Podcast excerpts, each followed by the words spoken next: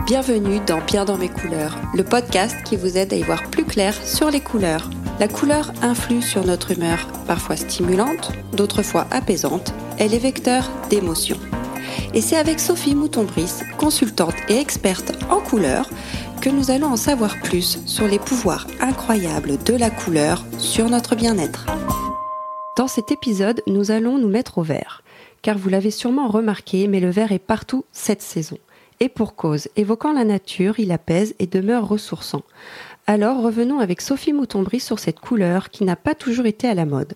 Sophie Moutonbris, bonjour. Bonjour Julia. Pour commencer, racontez-nous la petite histoire du verre. Alors le verre a une histoire un petit peu compliquée. Vous remarquerez si vous faites un petit test euh, autour de vous qu'il y a des personnes qui sont réellement allergiques à cette couleur et d'autres qui l'adorent. Il, il laisse rarement insensible.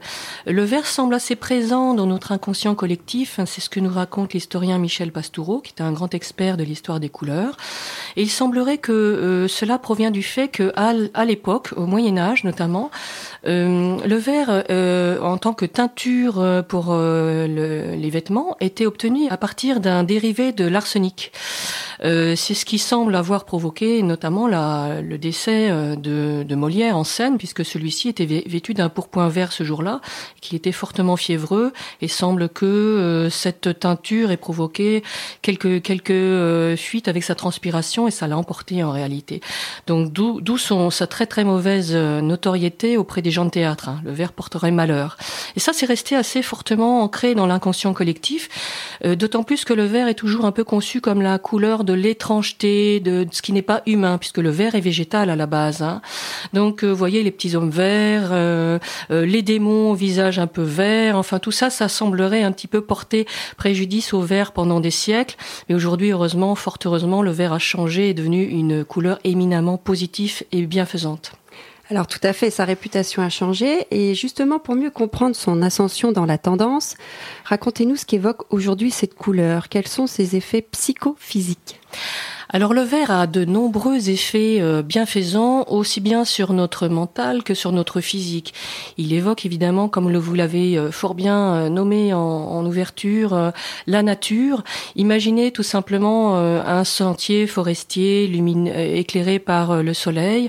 Imaginez une grande prairie au reflet verdoyant, un ensemble de rizières. Tout ça, ça fait du bien en fait. Hein.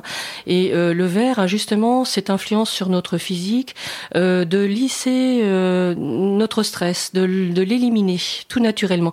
Pas pour rien qu'on dit euh, je me sens fatigué, je vais me mettre au vert. Hein. Ça vient vraiment de la sagesse populaire qui reconnaît ses vertus, euh, non pas sédatives parce que le vert n'est pas aussi, je dirais, ralentissant et sédatif, calmant que le bleu et encore plus que le violet, mais il, il semblerait qu'il met notre corps et notre mental à leur juste point d'équilibre, c'est-à-dire qu'il élimine un petit peu le stress superflu et devient donc extrêmement aussi bienfaisant qu'une marche en une balade en forêt, voyez.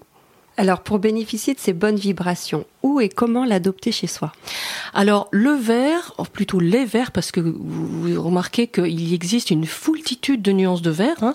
Il y a des couleurs comme cela, comme le bleu et le vert, qui ont énormément de nuances. Il n'y a qu'à regarder la nature. Hein. Un jour, j'ai fait un test avec une amie avec qui je me promenais en randonnée en moyenne montagne. Et je lui ai dit, tiens, on va s'arrêter. Et puis, on va compter le nombre de verts que tu vois. Alors, il faut prendre son temps, il faut se reposer un petit peu et puis observer. Eh bien, en l'espace de cinq minutes, euh, euh, elle en a dénoté 34 et moi, j'avais l'œil un petit peu plus exercé, une cinquantaine. Mais donc le vert aux infinies nuances peut se mettre absolument partout chez nous puisqu'il y a des nuances chaleureuses et des nuances plus froides. Les nuances plus froides, on va les réserver à la chambre, à tout ce qui, puisque les nuances plus froides apaisent plus que les chaudes. Euh, donc celles qui sont comme les verts émeraude profonds, les verts un petit peu mentholés mais qui contiennent du bleu, on va pouvoir les mettre dans toutes les pièces de repos, la chambre évidemment, et même les chambres d'enfants, ils adorent le vert.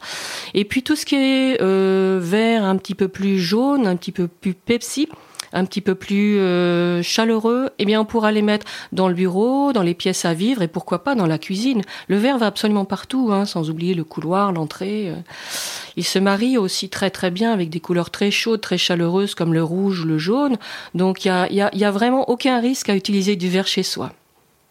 Parfait. Est-ce que je peux utiliser plusieurs verres sur, euh, dans une pièce? Oui, bien au contraire. C'est ce qu'on appelle un camailleux. Et quand vous rajoutez plusieurs verres, un camailleux, c'est plusieurs couleurs d'une même famille, c'est-à-dire plusieurs bleus, plusieurs verts.